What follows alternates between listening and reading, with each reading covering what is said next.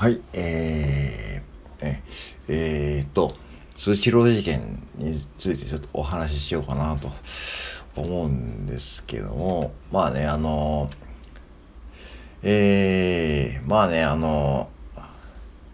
本人はものすごく反省とか書いてあるけども、これ冷たい、今日はちょっと冷たい配信しますね。えー、スシロー側からの僕はちょっと意見を言わさせてもらいます。僕はなんでこれ言えるか、大体想像つくかというと、まあ、元マクドナルド店長で、まあ、チェーン店の店長やってたんで、まあ、少なからずスシローの気持ちをわかります。てかね、スシローの気持ちを優先したいんだけども、まあ、損害額は168億円だそうですね。うん。まあ、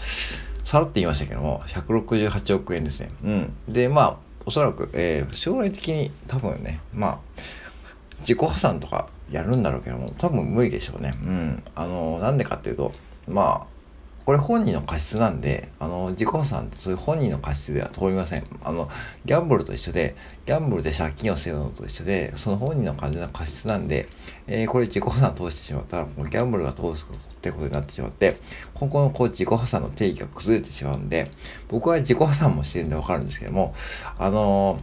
そんな簡単に取るものじゃないし、その、そう、これ本当にね、皆さん覚えておいてほしいんですけども、最近簡単にね、言うような風潮もあるけども、簡単じゃないんで、そこだけ覚えておいてください。うん、僕も簡単じゃなかったです。僕の場合は、まあ家のローンで借金背負って、そして、ちゃんとその環境が変わって、そのローンがなんで返済できなくなったかっていうのがちゃんと証明できたんで通ったんですけども、これは完全に本人の過失なんで通りません。そしてまあ、えっ、ー、と、父親もね、まあ何ら謝罪とかしてるとは言うけどね、まあ、ぶっちゃけですよ。これ、なんでスシローがじゃあそういうふうに通勤して出出るかというと、もうお前舐めてんじゃねえよという感じですよね。はっきり言って。うん。あ、終わったからって許してあげ、許してあげるもんじゃねえよと。そうですよね。それはそうだと思いますよ。うん。あの、はっきり言って。うん。で、あのチェーン店ってね、あの、皆さんなんでああいうふうに全国どこでも同じオペレーションで同じものが提供されて同じように美味しく食べれるかっていうのをね、一回想像してほしいんですよね。うん。あれなんでかというと、話は単純で、もう完全なる徹底的な衛生管理を行っているからですね。うん。まずは衛生管理ありきで食品のチェーン店って、それはそうですよね。1店舗でも、その食事中毒とか食に関するこう事故を出してしまったら、もう全店影響出ちゃうんで、もう今はそういう時代なんで、それをしないがために、日々ですね、現場でも本当にこう努力をされているわけですね。マクドナルドの場合もね、例外でなくですね、もう日々ですね、衛生管理をしつつ、プラス、抜き打ちで年に1回ですね、衛生検査員が来ます。これね、完全にマックとは関係ない外部検査員ですね。その方をマックがですね、雇って、そしてこの店に行ってくださいという委託するんだけども、これも抜き打ちで全く無予告で来るんで、現場ではね、その方が来たらね、もう完全にこう見せなきゃダメです。その方が来たら、水戸黄門の黄門みたいにね、見せられたらね、あ、どうぞどうぞって感じでもう現場に入れて、そして見てもらうしかないと。そして見てもらって、その場の状況を見てもらって、検査してもらって、うん。検査項目も50項目ぐらいあってですね、まあ、あの、店長とかもね、業務を全部止めて、まあ、店はね、アルバイト任せて、もう、まずその方に優先で、その方に質問されたら、答えなきゃいけないし、もう本当に水戸黄門様ですよ。うん。で、その方に検査してもらって、合格ならね、もう素晴らしいと言われるけども、不合格ならね、もうかまず改善報告書で、僕も出しました。うん、出したことあるし、もっと最悪の場合ですね、もっと最悪の場合は、えー、営業をまず停止するっていう部分もあります。うん、営業を停止して、そして改善するまで営業しちゃダメですよってこともあります。うん。これ実際ありました。僕の時代も他の店舗で、実はね、その日に限って、まあこれもね、時効なんでいいんですけども、まあ、ミルクの賞味期限が切れていてですね、その日に限ってミルクの賞味期限が切れていて、そして、あ、これ、あの、提供しましたか？っていうことを言われて、まずデータを全部見られて、そして、えー、もし提供していたらもう営業停止です。うん。あの、そう。それをやったところがあって、近くの店舗はね。うん。うん。そう、やってしまうんですね。そういう時が限って。そして、えー、最悪、もっと最悪なのは、えー、それをやってしまった店長とかね、オーナーは、最悪店長は高額だし、えー、高額です。要はもうね、えー、は、うん、昇進じゃなくて、その逆ですね。うん。そして、オーナーもね、オーナー権を、えー、剥奪されるっていうこともあります。うん。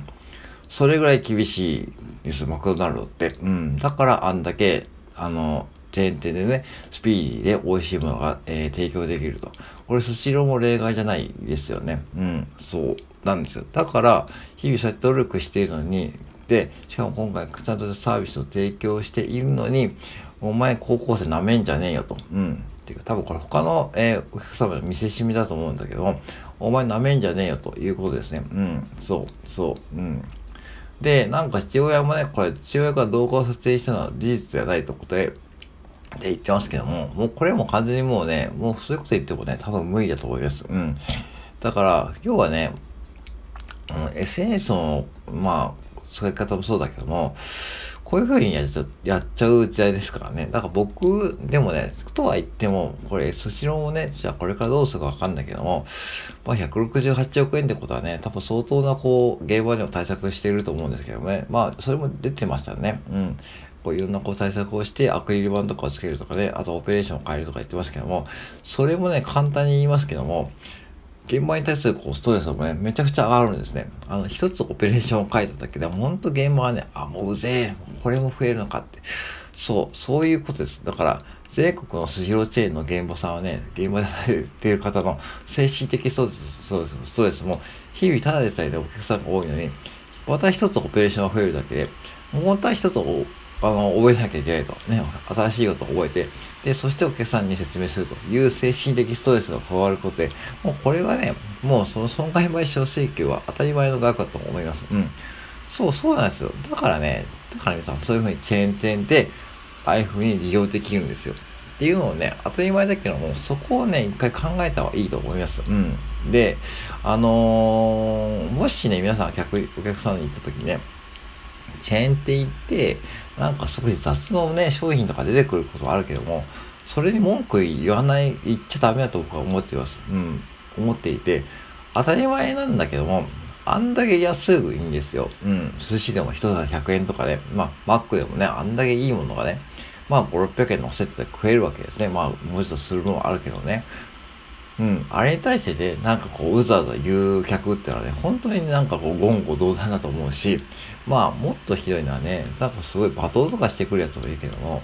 あれ全部防犯カメラで撮られてるんで、もうそういう時代なんで、すぐ立件されると思ってください。うん。これ、脅しでも何でもなくて、もうなんかやっぱ営業妨害的なこともあるんで、うん。そうなるともう企業とね、個人に戦った場合に、もう今回みたいなこう結果になっちゃうんで、非常にこう危険性がはらんでるというか、うん。ま、そういう時代です。だから、店側がちゃんと提供して、サービスを提供した上で、やったことに対してはですね、もう、なんかね、あのー、なんか安、安さが当たり前になりすぎていてですね、その感謝するってことがね、多分皆さん薄れてると思うんだけども、まあちょっと感謝した方がいいと思うよ。うん、少しは。で、今回彼の場合はね、完全にこうバカな行為しちゃって、なんか、なんか今後の人生多分こんなことで大人をねしちゃったんだろうと思うけども、まあ本当かわいそうですよね。でもかわいそうだけども、そちらも企業としてですね、この断固たる姿勢を取らないと、この企業の従業員さんとかね、企業のね、パートさんとかはね、今後やっぱし、お給料にも影響しちゃうことなんで、もう舐めて、舐めてんじゃねえぞって感じでね、今回はもう通勤出るの当たり前ってことです。はい。そんな感じで見てもらうとね、多分、ちょっとはね、納得いくかなと思うんで、ぜひね、まあ、今度は、まあ、お近くの城に行った時はね、まあそんな感じで見ていただくとちょっと違うのかなと思います。以上です。